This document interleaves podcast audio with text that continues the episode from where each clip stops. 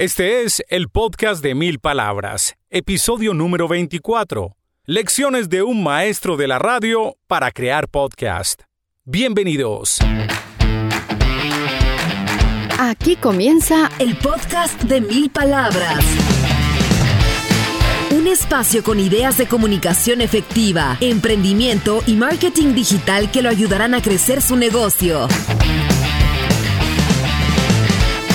Con ustedes, Santiago Ríos. Hola, ¿cómo están? Qué alegría tenerlos de nuevo en esta edición del podcast de Mil Palabras. Hoy tenemos un invitado muy especial. Pero antes quiero saludar especialmente a Ana Isabel Rivera, quien es mi compañera de la universidad de hace rato, pero me dejó un mensaje muy bonito relacionado con un podcast anterior, con el número 22. ¿Por qué J Balvin no tiene lo que tú tienes? Ani me escribió, mi bello Santi, me gustó esta vaina, un super abrazo. Un super abrazo para ti también y para todos los oyentes que nos siguen semanalmente con esta información que entregamos de verdad que con mucho cariño, con mucho entusiasmo. Si una idea puntual les sirve para algo, si puede aplicar una sola idea en su carrera profesional, en su emprendimiento, en su vida, en su estrategia de mercadeo, yo me daré por bien servido y estaré muy contento de verdad que este contenido sea de utilidad. Y lo que vamos a plantear el día de hoy con nuestro invitado, de verdad que lo puede ayudar muchísimo si está pensando en incursionar en el mundo del podcast. Nuestro invitado es Oscar Jaime Tito López. Muchos de ustedes que ya tienen cierta edad probablemente han oído hablar de Tito, han escuchado sobre la importancia y la influencia que ha tenido este personaje de la radio en los medios de Colombia. Y a quienes no lo conocen seguramente es porque son más jóvenes y porque no les tocó todo el tema de la radio en Colombia en los 80 y en los 90, la radio que hacíamos en este país antes de la era de Internet. A ti, joven oyente, si naciste ya con Internet, si cuando empezaste a tener uso de razón y ya existía Internet, te tengo que explicar algo. Si alguien quería escuchar una buena canción, no tenía YouTube, por ejemplo, no tenía Spotify, ni tenía Deezer, ni Apple, ni tampoco Napster, que digamos que es la prehistoria de las plataformas de streaming ahora. No teníamos nada de eso. Teníamos que recurrir o bien a comprar un CD o un álbum en vinilo o en acetato, o teníamos que prender la radio. La radio en FM, en frecuencia modulada, donde escuchábamos personajes que nos presentaban música fantástica. En mi caso particular, crecí escuchando a Oscar Jaime López Tito, por quien siento una profunda admiración porque desde temprana edad, cuando yo tenía como unos 12 años y lo empecé a escuchar en La Voz del Cine en Medellín, Colombia, y ni siquiera era FM sino AM, donde la música no sonaba tan bien, me empecé a inclinar por el mundo de la radio. Y Tito fue una gran influencia para mí, por su manera de hablar, por su manera de presentar la música. Tenía un estilo inigualable, les digo la verdad. Luego tuve la fortuna de trabajar en la radio y de trabajar al lado de Tito. Tito fue mi jefe cuando él fue director nacional del sistema radioactiva en Colombia. Después yo fui director de radioactiva en Colombia y Tito era el director de todas las emisoras musicales. Y siempre la presencia de Tito fue muy importante porque es una persona que sabía cómo balancear ese amor por la radio y por la música con la necesidad del negocio, con la necesidad de construir rating, de conseguir anunciantes entonces era una fórmula muy efectiva porque era tener la pasión, pero con una conciencia de que esa pasión tenía que ser efectiva en función del mundo empresarial y de la industria de la radio. Tito ha sido un innovador, un vanguardista en la industria de la radio en Colombia por haber traído formatos nuevos tanto en programas de la mañana como en emisoras completas. Y algo más, fue el creador del primer sitio en Internet que transmitía en directo una emisora musical en América Latina. Eso fue a finales de los años 90, cuando Tito puso en Internet la señal de la emisora radioactiva en Colombia. Bueno, podemos hablar mucho sobre Tito López, pero ya de por sí este podcast, les digo, está largo, pero muy bueno de verdad. ¿De qué hablará Tito? Primero, va a ser un recorrido muy rápido sobre su trayectoria en el mundo de la radio, yo sé que este podcast no está dedicado a la radio, pero vale la pena que escuchen la trayectoria de nuestro invitado. Luego, a partir de esa experiencia, Tito da unos consejos muy importantes para aquellos que quieren empezar a crear un podcast, que quieren producir un podcast, bien sea por hobby o bien sea porque sienten la necesidad de entregar un contenido valioso en función de su marca o incluso para comunicarse con algún grupo de interés en una empresa. Son lecciones de un maestro de la radio para crear podcast. Así que sin más preámbulos, Tito López, que ruede el cassette. Hola Tito, ¿qué tal? Santiago, ¿qué tal? ¿Qué tal eh, a los oyentes? Eh, espero que estén muy bien. Eh, muy encarretado con todos estos temas de, de, programas, de locución, de voiceovers. Y de los podcasts también, y de la radio en línea y todo lo que viene por delante, que es muy interesante, muy atractivo, muy retador. Eh, pero todavía muy confuso, al menos para mí. No sé si porque ya estoy muy viejito, a mis 65 años, y he hecho tanto tiempo en radio, 45 años cumplo, cumplo ahora en el 2020. Eh, entonces, eh, pero yo creo que también el hecho de ya estar viejito me da una cierta perspectiva para mirar más tranquilamente, sin, sin tanto afán, como muchas veces lo ve la gente joven, que uno lo, entiende, están en su mundo y quieren mirar hacia adelante, eh, pero yo ya me tomo las cosas con un poco más de calma. Pero en algo en lo que no está confuso Tito, sin lugar a dudas, es en cómo enfrentar un micrófono o cómo enfrentar un programa de audio, bien sea que el programa de audio lo transmitamos por radio terrestre normal o si lo transmitimos en un podcast o si es una emisora online. Tito para nada está confuso con eso, estoy pero totalmente seguro Tito. Y eso es de lo que nos va a hablar el día de hoy en este podcast de mil palabras, es cómo enfrentar un programa, cómo estructurar un programa o un podcast, bien sea un podcast para su compañía o para su marca personal ese es el tema que tenemos en el día de hoy. Tito, antes de todo esto, mm, yo sé que Tito es de verdad, lo conozco hace mucho tiempo, es una persona muy modesta, no le gusta hablar mucho de él, pero por favor, danos un resumen rápido porque tu carrera es muy larga, algo de background de tu carrera profesional en el mundo de la radio. A ver, ante todo soy una persona de radio. Eh, me encanta desde chiquito, yo creo que estaba predestinado para esto. Me vine a enterar que mi abuelito finlandés le encantaba la radio y construía radios. me vine a enterar que mi tío Gustavo López, por parte de mi papá, eh, uno de sus hermanos, trabajó en La Voz de Antioquia antes de que fuera Caracol, era el secretario general y era locutor de esa emisora. También conocí que un hermano de mi mamá, noruego, eh, fabricaba transmisores de radio y esto me vine a enterar hace un año o menos. Eh, y yo escuchaba radio desde chiquito, no sé, es algo como que le nace a uno. Entonces, de ahí en adelante, pasar a hacer radio era como, como lógico. Junto a Donny Miranda empezamos a hacer emisoras por joder, por mamar gallo. Eh, cogimos un libro de mecánica popular, construimos un, un transmisorcito de AM pirata y empezamos a transmitir por el barrio. Uno de esos programas lo llevamos a Emisoras El Poblado hace 40 años. ¿En Medellín? En, 1970, en, Medellín, sí. Repite la fecha, Tito, qué pena. Eso fue agosto del 1975, hace 45 años, imagínate. Y ya de ahí en adelante, pues eh, nos cogió ese bichito de la radio, se, se le mete a uno ese, ese, ese virus que es imposible de sacar eh, trabajamos, y hablo en plural, junto a Doni Miranda, en emisoras, bueno, emisoras El Poblado, en eh, La Voz del Río Grande de Todelar, en Medellín también, en La Voz de la Música, una emisora rockera en AM, ya después en Radio Bolivariana de la Universidad Pontificia Bolivariana de Medellín también. Eh, ya nuestro primer empleo como codirectores, porque tuvimos la buena suerte de que nuestro primer empleo fuera de directores de emisoras, eso creo que pocos lo pueden contar, pero esa es, esa es otra anécdota, es un cuento de Donny Miranda que es... Eh, Sí, es un personaje de Don Doni. Es un personaje. Eh, fuimos directores de La Voz del Cine, después pasamos a Radio Disco ZH, todo esto en Medellín, en emisoras de AM.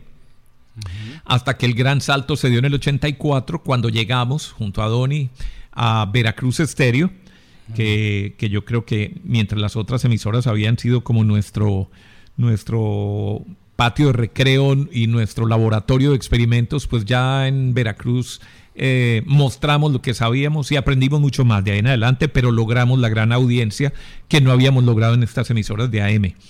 Eh, esto me permitió dar el salto a Bogotá, donde llegué a trabajar a la superestación con Fernando Pava. Y después de ocho meses, meses de estar allí, pasé a Radioactiva de Caracol. Eh, a, acabar de conformar un sistema de 16 emisoras enlazadas por satélite que cubría pues, las grandes capitales del país. Eh, gracias a ese trabajo seguramente, que fue muy exitoso, eh, me dieron la Dirección Nacional de Emisoras Musicales de Caracol.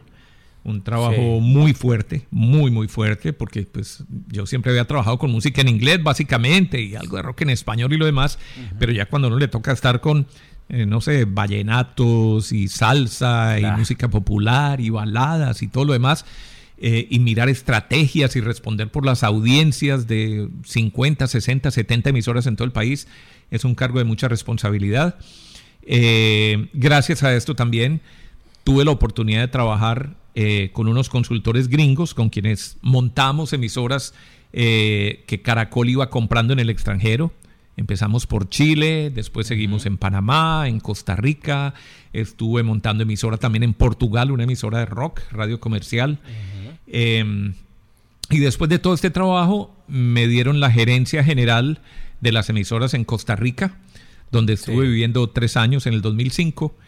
Y ya después, eh, cuando se terminó el contrato, regresé a Colombia. Ah, me habían reemplazado en el cargo, como era de esperarse, con un español, un gran amigo, Jordi Finacci. Salí de Caracol y entré a RCN con el mismo cargo, director nacional de emisoras musicales. También a mi cargo, pues todas las rumbas y la Radio Unos y el Sol y la Mega y la FM y todas las emisoras musicales, Amor Estéreo. Allí estuve también tres años eh, y finalmente se me presentó la oportunidad de regresar a Bogotá o, de estar en Bogotá con Caracol Televisión para montar el proyecto de Blue Radio. Sí. Un proyecto increíble, bellísimo, innovador, muy retador también, porque yo siempre había estado en radio musical y aquí empiezo a trabajar en radio hablada, que nunca lo había hecho en forma. Fue mucho el aprendizaje eh, y digamos que esa última parte de mi trabajo en Caracol Televisión fue montar una emisora que se llama La Calle, que es bastante innovadora y, yo creo que se puede emplear. Aquí sí, el término que está tan de moda, creó una disrupción en el tema de la radio al mezclar el audio y el video, pero de una manera profesional. Em, después de esto, ya mi señora me dijo que me retirara del tema, ah, que ya estaba pensionado, ya estaba jubilado, llevo cinco años pensionado.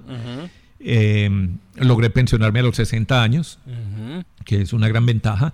Eh, me iba a ir a vivir a, Cartagena, pero finalmente mm, se apareció la oportunidad de ser consultor de las emisoras del Grupo Prisa eh, en eh, Panamá y en Costa Rica. Me radiqué en Costa Rica por dos años. Y ya finalmente, mm, bueno, renuncié a Blue Radio, me fui para Costa Rica y desde mayo del año pasado, el 2019, me vine a vivir a México eh, y ya, ese es a grandes rasgos eh, mi trabajo, ¿sí?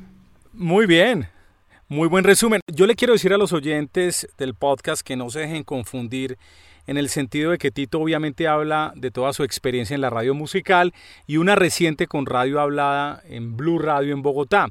Porque si bien en la música hay unos conceptos de programación, de organizar canciones, de que las cosas giren en torno a la música, el componente hablado, el componente del disc jockey o los programas pueden hacer muy fuerte una emisora musical.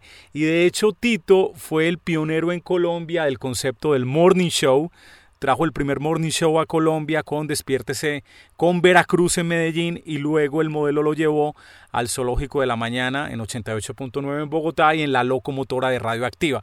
De tal manera que el tema hablado Tito lo maneja muy bien. No se dejen confundir porque el hombre ha estado hablando de todo el tema de música. ¿No es cierto esto, Tito? La parte hablada es bien importante en la música también, ¿no? Claro, y me dejó muchas enseñanzas. A ver, porque, porque es que, eh, como lo conté, la radio eh, prácticamente la he hecho de manera eh, artesanal, para emplear mm. otro término de moda, eh, pero el, término real es empírico. he sido empírico en la radio irresponsablemente, todas estas empresas que mencioné nos fueron soltando emisoras y nosotros, y nosotros fuimos aprendiendo sobre la marcha. Algo, algo teníamos en el interior que hacíamos bien, no, no sabemos probablemente qué, hay esos talentos innatos, eh, pero la verdad llegamos con mucha inexperiencia, probablemente copiando formatos extranjeros y de ahí resultó algo como el Zoológico de la Mañana, el Morning Zoo o el Despiértese con Veracruz o como lo quieran llamar. ¿Qué era esto? Era algo distinto a lo que estaba pasando en la radio musical, particularmente musical en FM, que apenas estaba explotando. Estamos hablando de mediados de los años 80 y, en esa época las emisoras musicales en FM eh, eran muy tranquilas eh, o eran de baladas o de música instrumental y pocos se arriesgaban a pasar algo más. Las emisoras de AM eran muy fuertes, pero, pero, pero como que nadie se atrevía a hacer una radio tradicional y normal en el FM, que fue lo que hicimos nosotros en Veracruz y que fue bastante exitoso. Eh, hubo un momento en que yo trabajando en Veracruz eh, quería aprender más de la radio. Ahí dije, bueno, esto ya va en serio, esta va a ser mi carrera para el resto de la vida. Ya estaba casado, tenía una hija de dos años. Eh, y dije, esto me lo voy a tomar en serio con un gran maestro como lo es Alberto Vázquez. Entonces, afortunadamente, la empresa me dio una, una licencia remunerada además eh, y me fui a vivir a Nueva York durante un tiempo, unos meses, para escuchar radio, para ver cómo se hacía, mirando la posibilidad de entrar a una academia o algo. Pero realmente pasé tan ocupado oyendo radio y tratando de, de descubrir los secretos que no tuve tiempo de entrar a una academia y además me llamaron para que me devolviera a Veracruz. Mm. Entonces, eso fue 85, 86, regresé a Veracruz ya con la idea de un Morning Zoo, un zoológico de la mañana, un programa que yo había escuchado en la emisora Z100, Z100.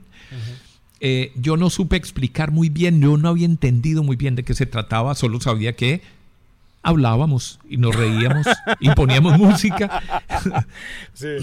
Lo veía como, como un sitio para, como una revista, realmente era una especie de magazine musical con algunas noticas curiosas, con algo de noticias de actualidad, ya, pero, pero realmente no había mucha interacción. Incluso eh, teníamos un libretista, Tiberio Duque, que nos redactaba las noticias.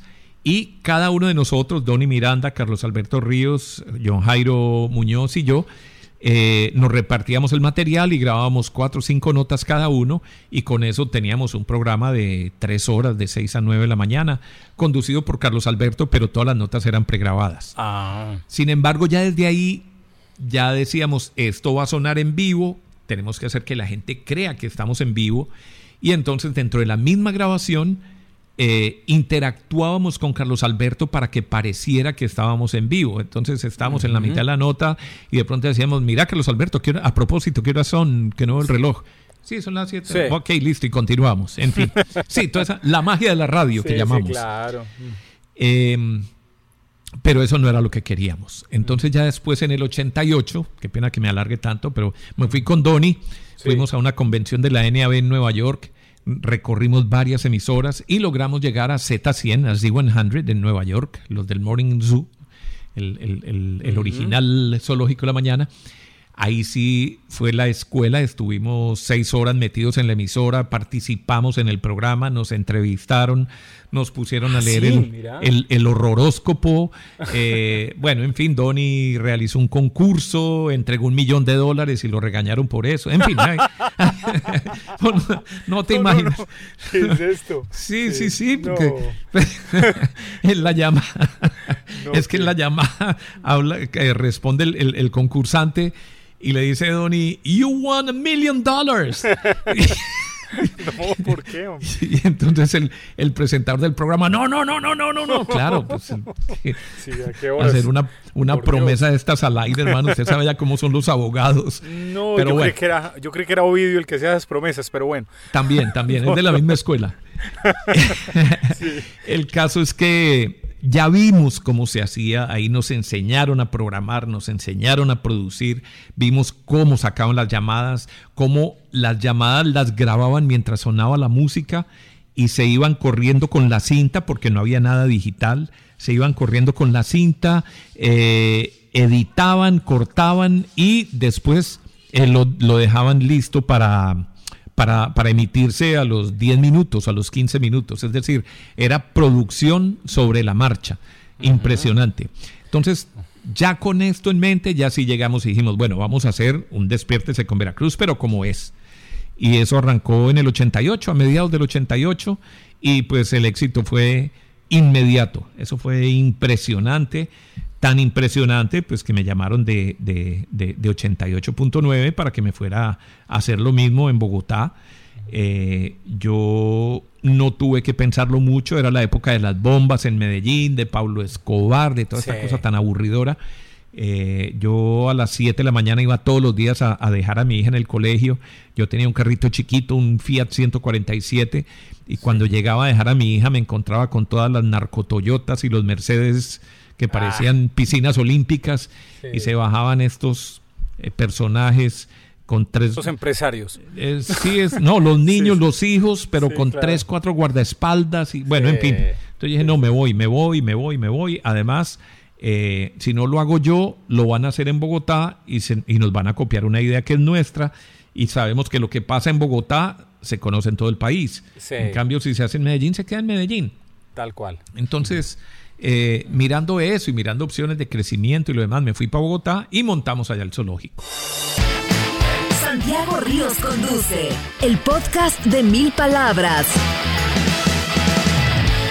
Óyeme, Tito, algo muy interesante que dijiste ahora era que Donny y vos pasaban por emisoras de manera irresponsable, pues irresponsable los dueños que les soltaban la programación y que ustedes en el camino iban aprendiendo. Pero yo creo que aquí hay una gran lección también y es que, porque es lo que vamos a hablar hoy, es cómo preparar un podcast, cómo preparar una intervención al aire. De todos modos, hay que arrancar, es decir, no puede uno esperar un momento perfecto, un momento ideal o estar totalmente preparado para crear un contenido o para nada en la vida, mejor dicho. Hay que empezar y en la medida que las cosas vayan pasando, vas aprendiendo sobre la marcha, ¿no te parece? Estoy completamente de acuerdo y esa es la parte más difícil, tirarse al agua. Eh, seguramente mucha gente tiene ideas, tiene proyectos, incluso saben de qué les gustaría hablar, pero, pero hay ese temor y entonces no, mejor preparo todo antes de salir al aire y, y tengo que conseguir unos equipos. Hombre, eh, hay un personaje, mm, no sé si lo has entrevistado, seguro que sí, además lo conocemos, es un gran amigo que se llama Félix Riaño. Ah, claro, Félix, sí, yo lo conozco. Es, es un afiebrado del podcast, es un evangelista del podcast. Eh, y él, él cómo arrancó desde su celular y, todavía grandes, muchas de sus, eh, de sus producciones las hace desde el celular y él simplemente sale a la calle y habla de lo que está viendo y encuentra un músico callejero y lo entrevista o, se mete a una cafetería porque están vendiendo comida local y pregunta y, y esto lo sube y es él. Y la gente ya sabe qué esperar de lo que es esa persona. Obviamente habrá otros temas que hay que prepararlos mucho más y probablemente haya que tener un estudio porque vas a tener invitados y de pronto no tener las destrezas para manejar un equipo o para, para armarlo y el dinero para comprar un super micrófono y lo demás. Pero hombre, eh, lo que vos decís, cuando uno va a hacer algo tiene que arrancar, tiene que echarse al agua.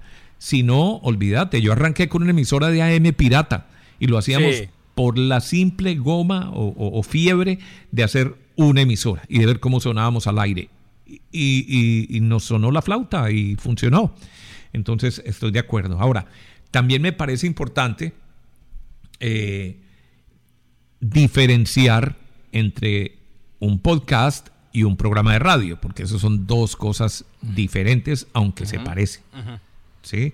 Entonces, eh, no sé, ¿quieres que hablemos de eso? Porque me parece claro. No, claro. Cuéntanos, ¿en qué sentido lo ves distinto, Tito? A ver, hombre, es que eh, la radio uno se la encuentra. Es decir, vos prendes el radio y, vas volteando y encontrás programas y todo lo demás. No es sino apretar un botoncito, además es muy fácil de oír radio.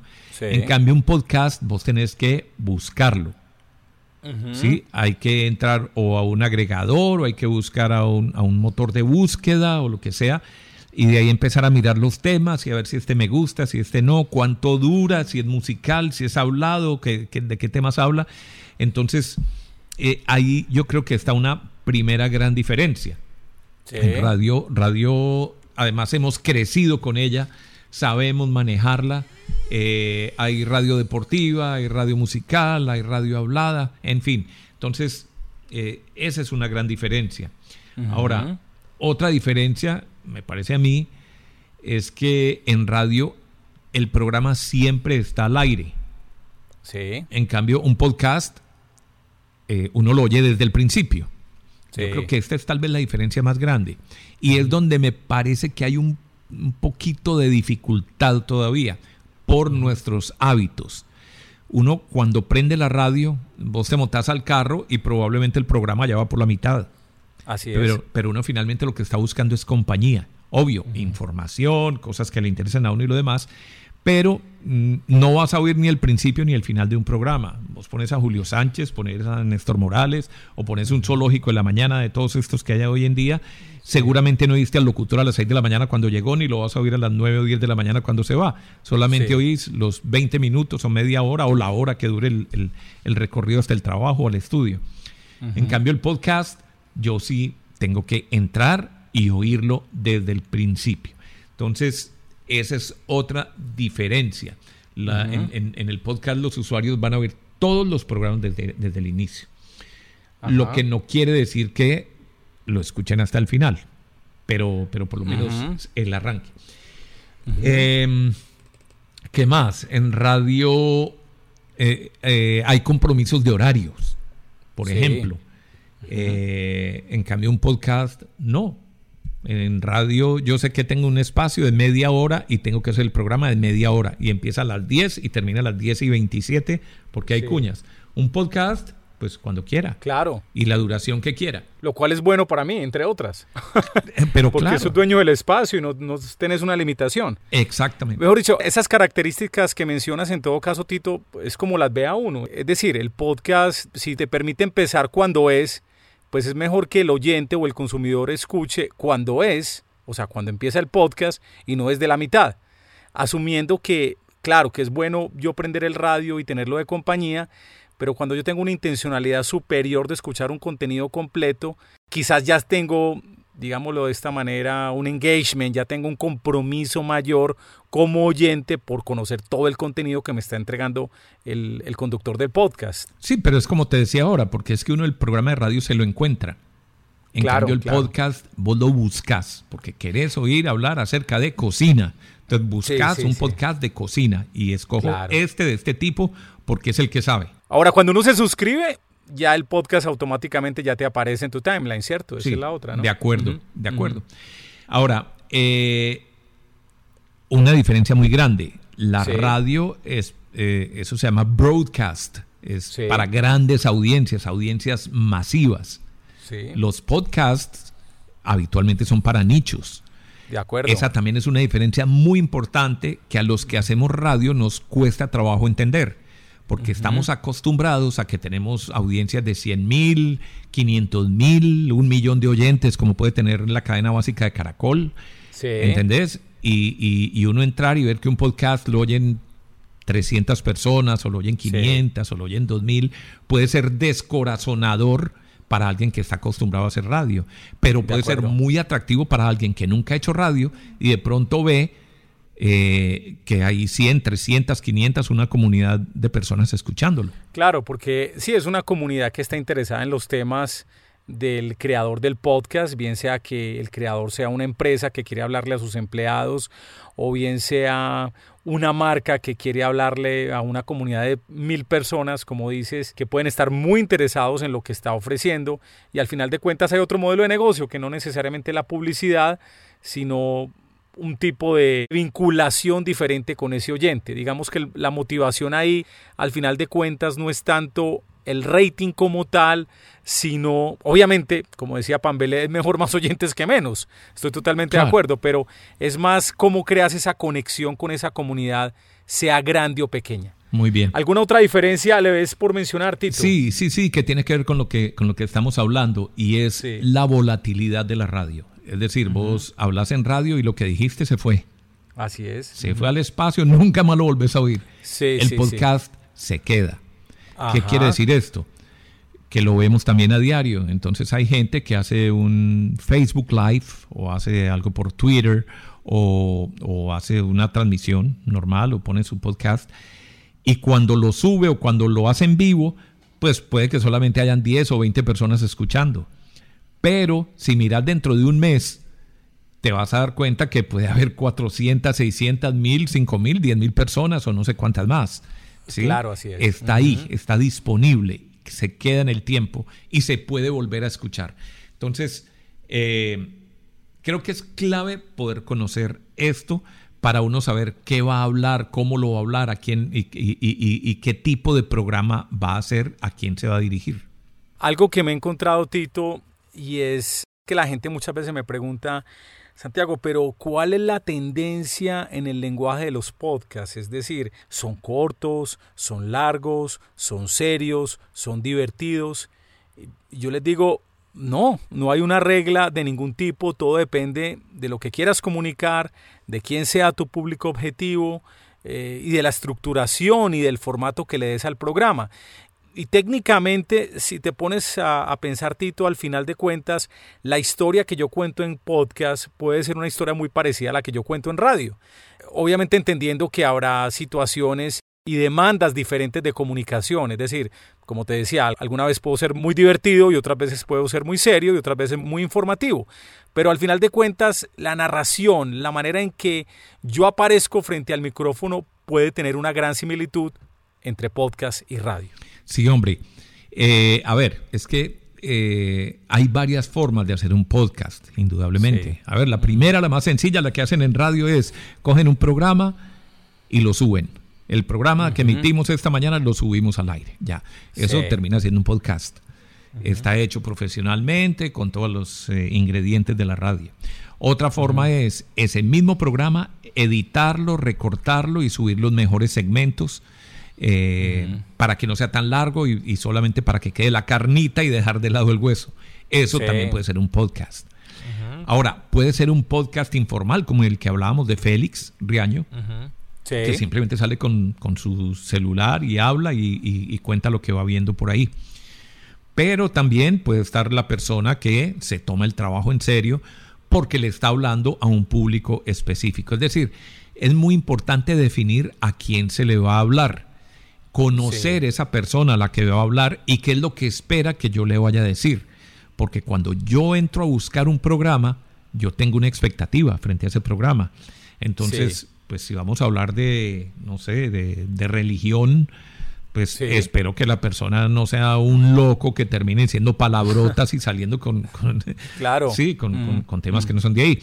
Eh, entonces hay que definir muy claramente ese target, ese público objetivo, eh, pero sobre todo eh, definir si va a preparar lo que va a decir, porque puede, uno puede ser muy experto en lo que va a hablar, pero uno tiene que aprender a hilar los contenidos. Sí. Eh, saber por dónde empiezo y por dónde termino, que es uno de los problemas más graves, no solo de los podcasts, de, eh, los podcasts, sino también de la radio. Y es que muchas veces la gente empieza a hablar, que nos pasaba a nosotros en, los zoológicos. ¿sí? Ah, teníamos un chistoso, empezábamos a hablar y, esperando a ver en qué momento alguien le salía un chispazo para cortar ahí y soltar una canción. Eh, eso no puede pasar en un podcast. ¿Cómo estructurarías ese programa? ¿Cómo se estructura un programa para saber dónde empiezo y dónde termino? Así la persona domine muy bien el tema. A ver, eh, lo que te digo, primero tiene que haber una entrada, hay que saber cómo empieza y hay que saber cómo termina. Esto, eh, si vos lo llevas al fútbol, vos sabes que un portero saca el balón, lo tira lo más lejos posible, al centro del campo, ahí hacen unos pases, se lo tiran al, delantero y para que haga un gol. Sí, está clarísimo. Saco para, para hacer un gol. Cuando voy a hablar, pues tengo que pensar en lo mismo. Yo no puedo sacar el balón para que se quede en la mitad del campo eh, jugando con la pelota, ¿cierto? El estilo Maturana. Entonces, eh, eh, lo mismo tiene que ser en un podcast, en un programa de radio, ni más faltaba. Sí yo tengo que ver sobre todo cómo voy a terminar, dónde cierro. Muchas veces es difícil definir ese, ese tema. Así son los libros, así son las historias. Si la gente no sabe dónde va a terminar, no hay libro. Entonces, eh, eso es lo primero. Segundo, disculpa, Tito, disculpa, te interrumpo. Y ahí cuando hablamos de esa estructuración, no estamos hablando necesariamente de un guion fiel, aunque pudiera también ocurrir, pero puede ser como unos bullet points o unos puntos de referencia que te ayuden a avanzar y a cumplir ese objetivo. Exactamente, para allá iba. Porque hay ah, gente. hay gente Qué pena, hombre, te quité la. No, no, no, al contrario, es que veo que estamos muy conectados. Sí, sí. Hay gente que es muy hábil, eh, los vendedores son muy hábiles ellos te echan cuentos, te echan historias y ellos saben por dónde arrancar y cómo llamar la atención y cómo cerrar, cómo terminar y te enganchan de una vez y te venden el producto.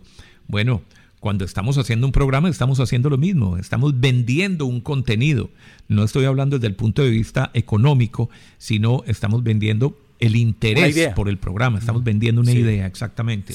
Entonces hay gente que es capaz de echar todo el rollo sin necesidad de, de ayudas extras.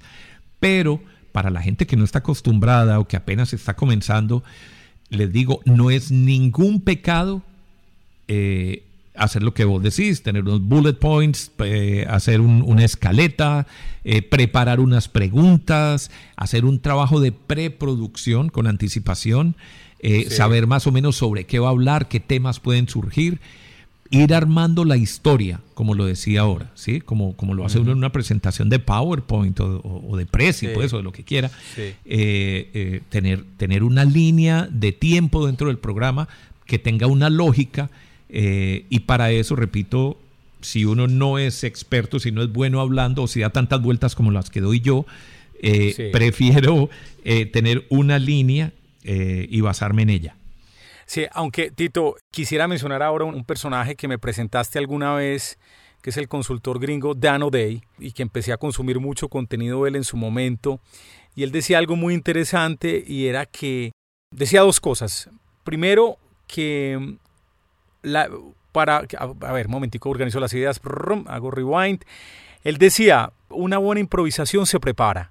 Es decir, cuando yo, cuando yo tengo esos puntos de referencia para hablar, puedo ser más creativo en la mitad de esos puntos de referencia. Es decir, y siguiendo con la analogía del fútbol, sí, hay un orden del el defensa y cada director técnico eh, tendrá su metodología para que los defensas corran, los laterales, eh, un, un medio centro saca el equipo de su campo y el balón va largo, cada uno tiene su táctica, pero siempre va a haber como una genialidad eh, de algún jugador y en este caso del conductor del podcast para salirse un poquito del libreto, entendiendo que el destino final es la meta de gol. Es decir, es respetar esa dirección que se le quiere dar, pero si tienes un ataque de genialidad o una inspiración, cualquiera sea tu tema, es bienvenido, sobre todo en este formato hablado que es de historias y que es de conectar emocionalmente. Totalmente de acuerdo. ¿Es un discurso muy largo qué? No, no, no, no, estoy completamente de acuerdo. Eh, a ver, la importancia de la preproducción es que cuando uno llega a hacer el trabajo ya está tranquilo, sabe que tiene material suficiente, sabe que con eso va a lograr su meta. No va a estar haciendo disparos al aire o quedarse en la mitad eh, del, programa sin tema. Entonces, cuando sabes cómo empieza, cómo termina y tenés más o menos organizadas las ideas o las tenés bien organizadas, no hay problema. Ahora, digamos que eh, tenés una entrevista con alguien, porque también puede ser un podcast de entrevista.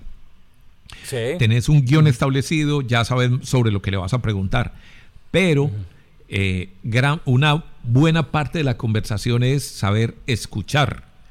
Entonces, uno tiene el guion, pero tiene que estar pendiente de las respuestas de la persona para seguir una conversación de pronto una de esas respuestas no estaba dentro de las preguntas que tenías preparadas. Sí. Y puede ser más interesante que, gran parte del material que tenías escogido anteriormente.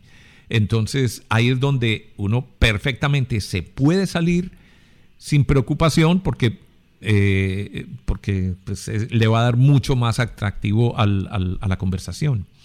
Ahora, importante también saber volver a traer el tema por donde iba. ¿sí?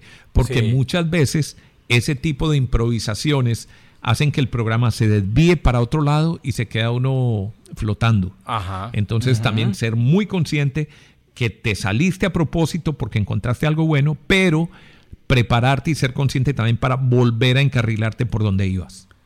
O Tito, o lo que nos enseñaste alguna vez la fórmula de escape. Si el entrevistado es muy aburrido, hermano, hay que cortarlo y seguir con el tema, pero no depender del invitado, porque el invitado a veces te da monosílabos o te cuenta cosas que no van a ser atractivas para tu audiencia. Santiago, es que eso es clave, porque es que usted está haciendo un podcast no para el invitado. Es preferible pasar la pena con el invitado que después venga y le diga, hermano, pues usted me invitó y qué. Yo sé que eso puede ser penoso, pero finalmente su responsabilidad es con la audiencia. La gente está sintonizándolo, usted está oyendo el podcast para ver qué saca de ahí. Y si el invitado que usted llevó no da nada entretenido, no da nada interesante, no da una información valiosa, pues lo siento mucho, chao. Eso sí, olvídate. Puedo hacer un interludio musical, Tito, en este momento, porque tenemos derecho a poner 15 segundos de música y vamos a poner 15 segundos de un grupo de rock en español, para mí maravilloso, pero que eran muy aburridos para entrevistar. Aquí algo de Caifanes en el podcast de Mil Palabras.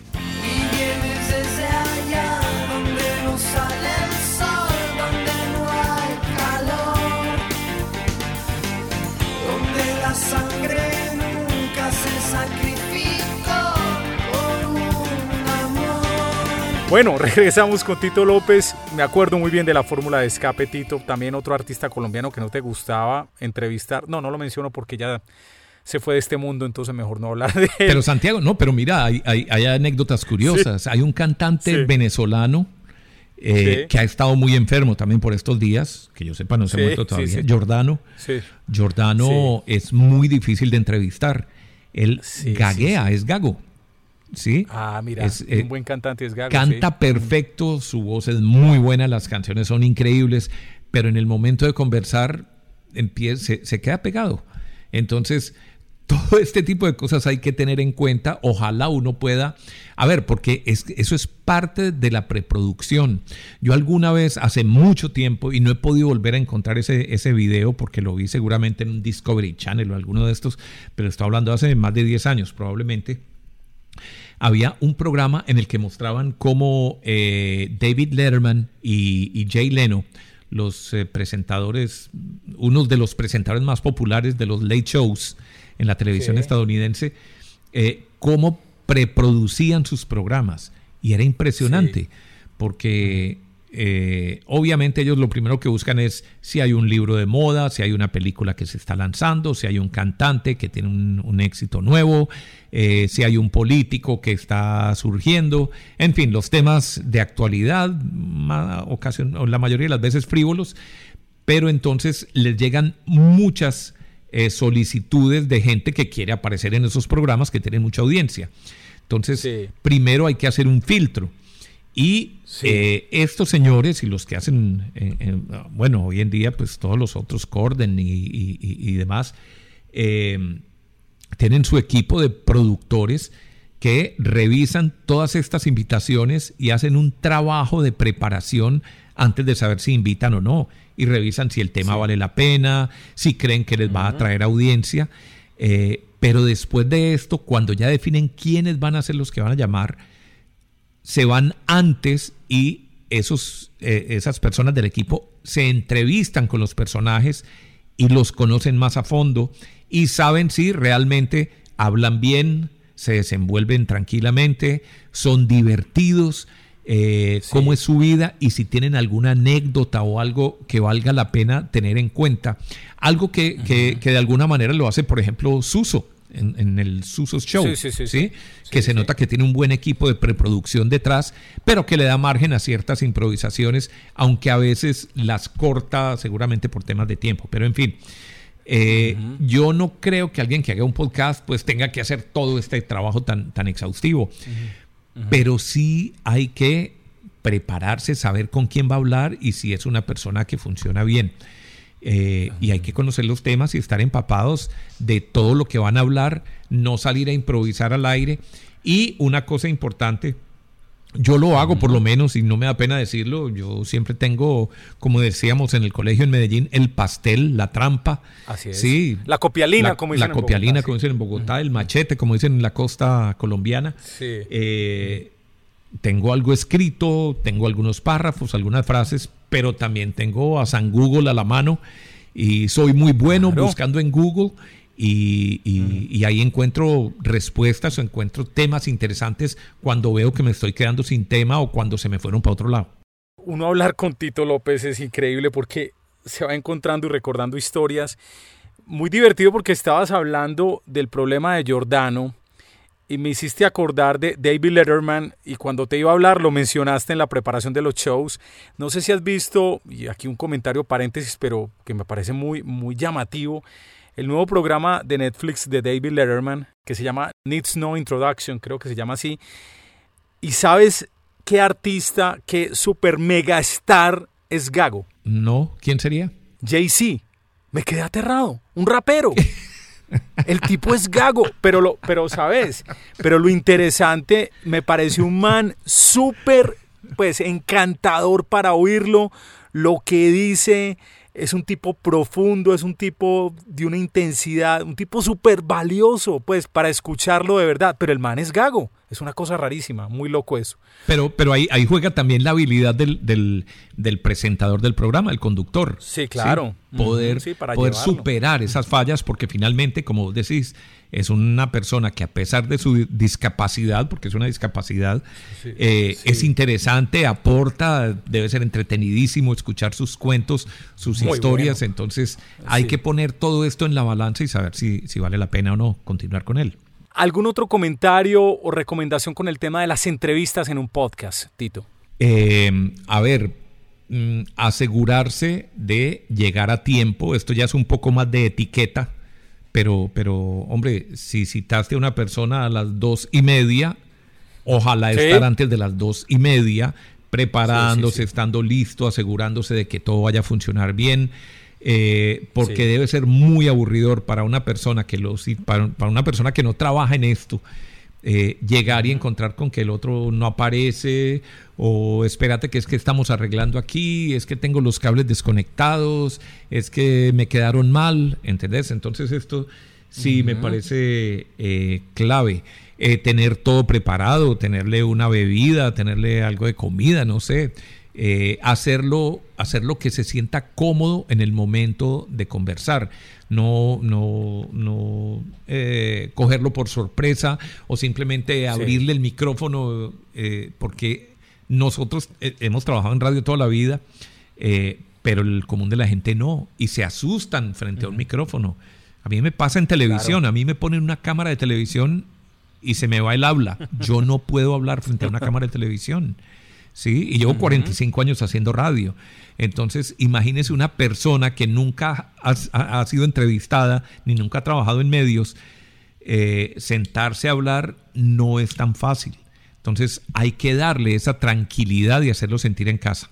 Pongámonos en los zapatos de una persona que nunca ha estado en la radio, que cree que no tiene buena voz, pero que ha decidido que su marca tiene que construir un podcast o que ha decidido que se tiene que comunicar con los colaboradores, con los públicos de interés en una empresa a través de un podcast. Y esta persona tiene que salir al aire, tiene que hablar, tiene que grabar.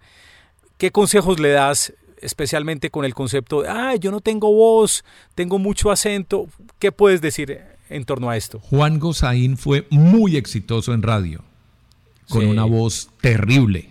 Es decir, si Juan Gozaín pudo ser lo que ha sido eh, en la radio, cualquier persona lo puede hacer, te lo puedo asegurar, porque es que Juan Gozaín no era el tema de la voz.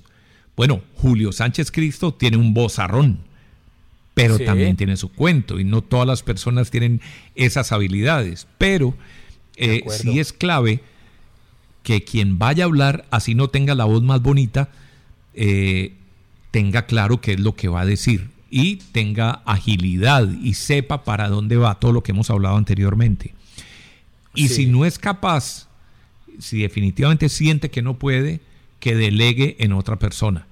Porque, mire, eh, hace unos días escribí un artículo en un portal en el que comentaba cómo Spotify hizo una investigación eh, y hablaba, que esto es clave tenerlo en cuenta, eh, hablaba de cómo eh, el, el periodo de atención de la gente con tanto bombardeo de medios, con tantas posibilidades que existen hoy en día, se ha reducido a 8 segundos. Es decir, un goldfish, un pescadito de estos dorados, Ah, sí, tiene, nueve segundos de atención. Eso le dura la memoria a corto plazo.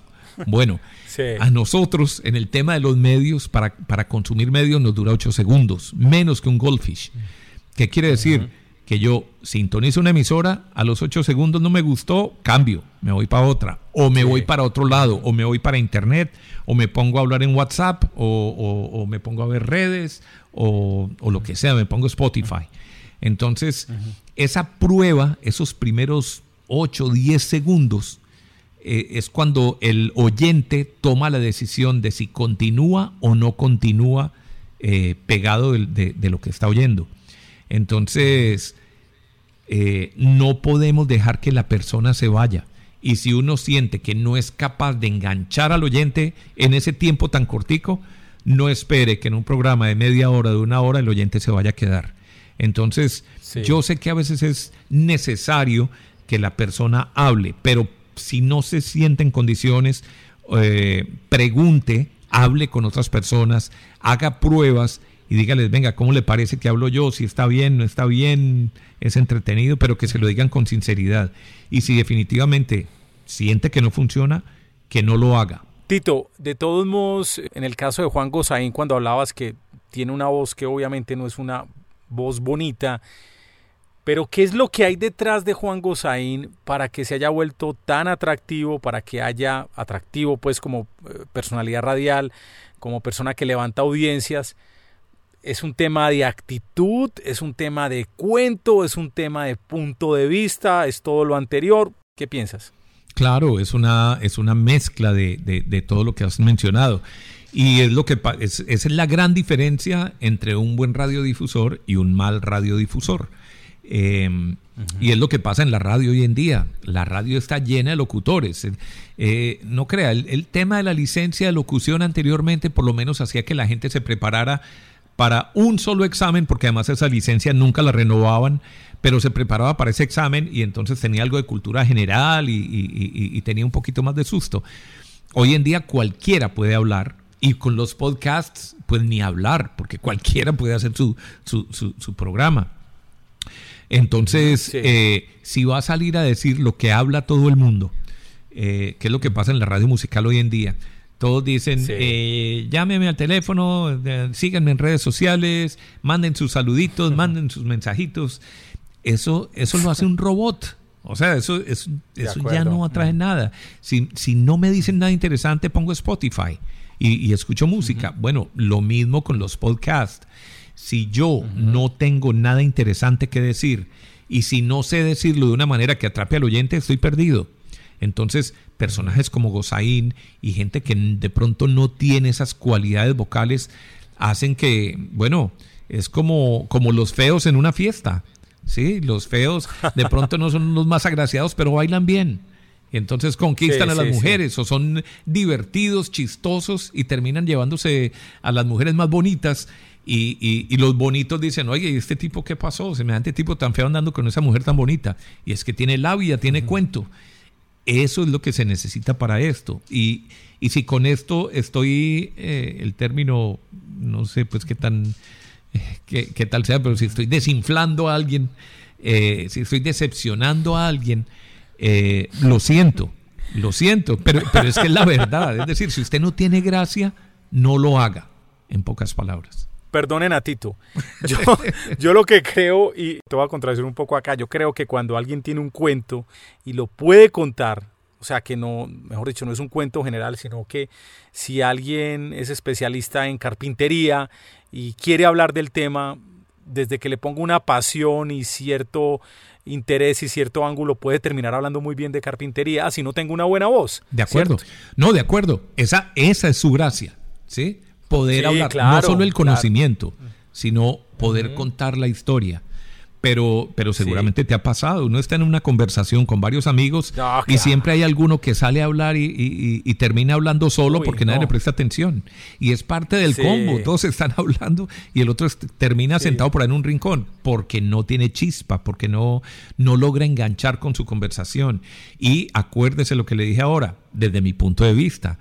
Su compromiso no es con el invitado, su compromiso es con el oyente, con la persona que, a la que usted le está robando el tiempo y esa persona se va a salir de todo lo que hace, de las 20 mil distracciones que tiene para escuchar su podcast.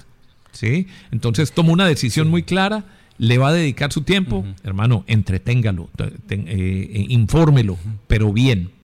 Tito, hay algo que sabes que aprendí hace muy poquito, hace como dos años, se lo vi a un gringo que sigo, y el tipo decía algo muy interesante, que las cámaras y los micrófonos te roban energía.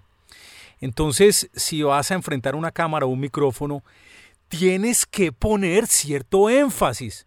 O sea, no puedes hablar como hablas en la casa, como, hey, pásame la sal. Pues como, como sin ganas, tienes que, y no es gritar, es simplemente poner como una intencionalidad, con lo, actuar casi, ¿no? Total, e, eso es parte del, del oficio. Eso es parte primordial del oficio. Si no sos capaz de despertar emociones en la gente, emociones positivas, negativas, risa, seriedad, rabia, porque todo, todo hace parte de, este oficio. Eso, eso, es lo que, lo que podemos lograr nosotros o lo que no alcanzamos a lograr. Entonces, insisto, si una persona no tiene esa gracia, no sirve para esto. Lo siento mucho. Esto es el podcast de mil palabras. Tito, nunca te he preguntado quién te influenció en la radio. Porque mencionaste ahora de ese ADN de tu familia, de trabajar en la radio por un lado o por el otro, pero como personajes radiales que hayan influenciado tu carrera, que nos puedas mencionar uno, dos o tres. Pues mucha gente, es que cuando uno oye radio uno, uno recibe influencias de todo tipo. Eh, seguramente Armando Osorio en Caracol y todas esas lindas voces, la de la de eh, Nieto, el papá de Andrés Nieto, Julio Nieto Bernal. Eh, Eucario Bermúdez, que también lo escuchaba uno, los grandes lectores de noticias de, los años 60 y 70. todo esto seguramente me influenció, pero yo sí creo que hay tres o cuatro personas, cinco personas. Es que empieza uno a pensar si se le abre el horizonte en tanto tiempo. Pero, a ver, primero Donny, Donny Miranda. Pues eh, él me enseñó mucho, mucho de lo que yo he hecho, se lo debo a Donny Miranda. Él me metió en el mundo de la radio sin él quererlo. Me traía cassettes grabados de Inglaterra, de Estados Unidos. Entonces yo tenía la oportunidad de escuchar otras voces y cómo hablaban en otros países. Un amigo que se llama Henry Balabán, que vivió en Estados Unidos, eh, tenía un estilo de hacer radio porque hizo radio con nosotros en La Voz del Cine a finales de los años 70. Eh, tenía un estilo muy bueno, muy ágil, muy rápido. Eh, me encantaba y creo que él me influenció mucho y él no lo sabe. Pero las grandes voces fueron para mí indudablemente Otto Greifenstein, que nació en Medellín y que hizo su hermosa carrera en Caracol Radio. Eh, todos recordamos La Noche Fantástica y recordamos La Hora del Regreso, recordamos eh, las entregas de los premios Oscar y las presentaciones de diferentes programas, Panorama y todo lo demás. Una persona que con su voz y su calidez y su elegancia eh, le parecía a uno estar viendo a un James Bond criollo. Y yo quería ser como él. Y tuve la fortuna inmensa de conocerlo en Caracol eh, a mi gran ídolo y volvernos grandes amigos y lamenté mucho su, muerte. Absorbía técnicas de cantantes muchísimo mayores que él. Aplicaba melodías sirias a sus composiciones. Usaba letras tomadas de textos escolares de poesía.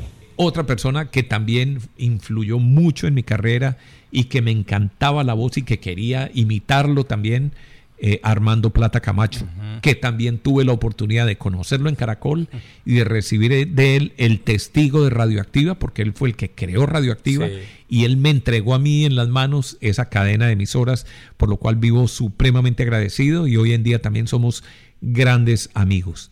Esas dos personas, indudablemente. Y en el campo internacional, eh, locutores como Cox on the Radio, que, estaba en Y100 Miami y en eh, Power 96, él murió, eh, pero era un bozarrón y tenía una alegría al aire impresionante. Pero indudablemente Scott Shannon, el presentador del Morning Zoo de Nueva York. Yo diría que esas cuatro o cinco personas fueron las que más influenciaron mi, mi estilo y mi carrera de radio. Bueno, Tito, tres artistas o tres bandas eh, o tres solistas que te muevan el piso. Tres. Hombre, eh, pues los Beatles. Eh, yo creo que teniendo 65 años yo no puedo dejar pasar a los Beatles por alto. escuché toda su música, me encanta oírlos, siempre encuentro cosas nuevas en su música. Eh, y me gustan como solistas, como grupo. Me parece que cambiaron el mundo, no solo el mundo de la música, sino en general, eh, fueron demasiado importantes para nuestra generación, los, los baby boomers, eh, y de ahí pues todo lo que, todo lo que se deriva. Entonces nunca podría dejar por fuera los Beatles.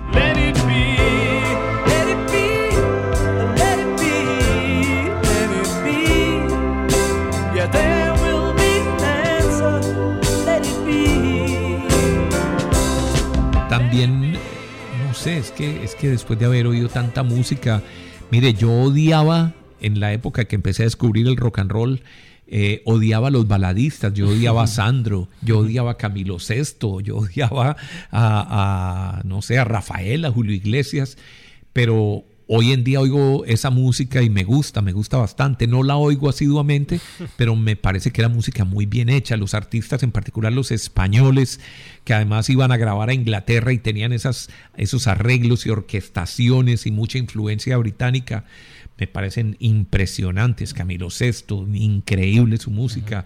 Joan Manuel Serrat, en fin.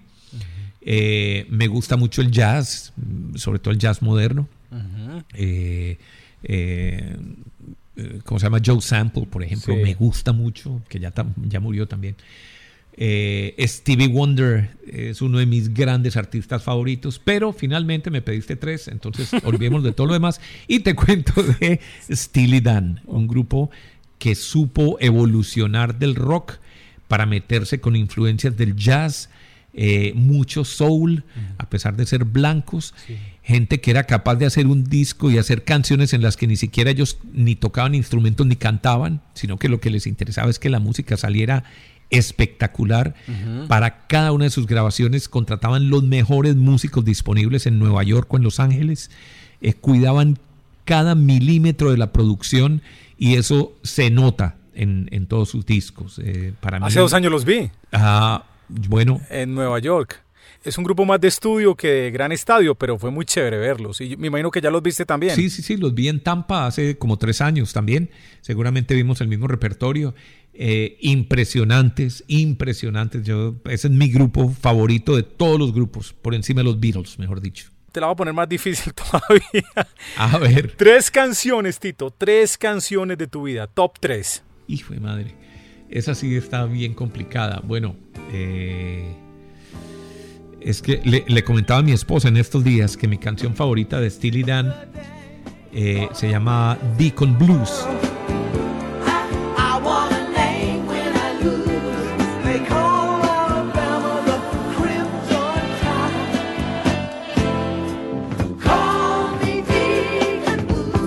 Parece que es una canción perfecta pero estaba viendo eh, en YouTube eh, cómo, eh, no sé si la palabra existe en español, pero desconstruyen, segmentan, nos muestran cómo hacen las canciones, qué son todos los arreglos y cosas que uno no se da cuenta.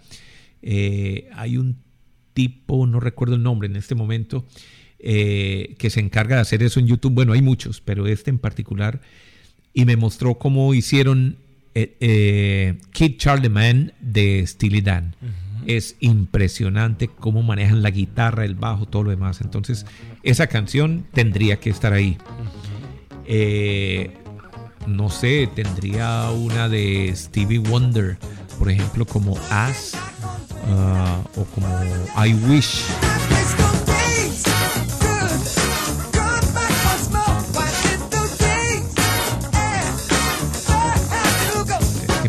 Todo lo que hace Stevie Wonder, demasiado bueno. Eh, no sé, algo de los Beatles, pero es que hay tantas canciones ahí que es muy difícil de, definir una sola. Eh, no sé, no sé, eh, hay demasiado. Me gusta mucho Sister Morphine de los Rolling Stones o Brown Sugar. Me encanta.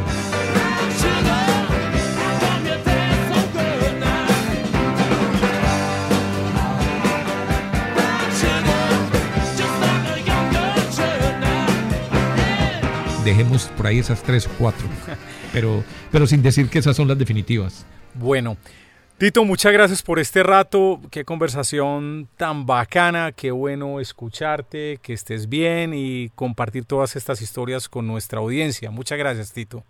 No, Santiago, a vos, muchas gracias y, bueno, a quienes se vayan a, meter en este hermoso mundo, en este trabajo tan bonito, tan satisfactorio, eh, ahora en el tema del podcast. Pues hombre, les deseo mucha suerte y que lo que hemos conversado aquí eh, les sea de utilidad. Muchas gracias. ¿Dónde te pueden encontrar? En Radio Notas, ¿no? Sí, en Radio Notas publico dos artículos cada semana. Eh, que hablan de todo, hablan de cómo cuidar la voz, hablan de cómo hacer una programación, hablan de cómo hacer podcast, de cómo crear un, un estudio, de cuáles son los equipos que deben usar, eh, de cuál es el futuro de la radio, cómo es la interacción con los podcasts y con las redes, etcétera. Es muy interesante, radionotas.com, incluso pueden buscar así en Google y ponen Tito López y seguramente ahí encuentran una lista de, yo tengo ya como 200 o 250 artículos ahí. Eh, y me encuentran en Facebook, Oscar Tito López, todo junto. Eh, ahí me gusta cazar gazapos y reírme un poco, inspirado en lo que hacía el gran Argos. Eh, me divierte mucho, aunque también me da un poco de tristeza ver cómo los eh, redactores de hoy eh, son muy pobres en temas de ortografía y redacción. Yo no soy el gran experto, pero sí, sí puedo cazar gazapos muy fácilmente y siempre procuro investigar antes de publicar cualquier cosa. Seguro se van a divertir viendo eso. Pero también eh, ahí anuncio cada vez que publico o, que hago algunas de mis publicaciones para que entren y las busquen en Radio Notas. Oscar Tito López las, las anuncio también en Twitter, también como Oscar Tito López. Hombre, y algo que me tiene muy contento y es que a partir de febrero voy a comenzar eh, una serie de programas en la emisora cultural Cámara FM de Medellín. Eh, voy a estar al lado tuyo, Santiago, y de Gabriel Posada y de Javier Rodríguez y de tantos amigos presentando las rock historias como el lado B de las historias de la música, del pop y del rock. Entonces los invito, eso va a ser a partir de febrero, sábados, once y media de la mañana, media horita, y el programa se va a repetir los domingos a las nueve y media de la mañana y a las siete y media de la noche. Ya saben, sábados, once y media de la mañana, Rock Stories en Cámara FM. Recuerden donde estén escuchando este programa, dar una buena reseña, suscribirse y los espero muy pronto en otra edición con más ideas de marketing de contenido, de comunicación efectiva aquí en el podcast de Mil Palabras. En las notas de apoyo estuvo Juliana Moreno, en la edición Marilyn Vélez. Yo soy Santiago Ríos, hasta pronto. Hasta este momento, el podcast de Mil Palabras. Un espacio con ideas de comunicación efectiva, emprendimiento y marketing digital que lo ayudarán a crecer su negocio.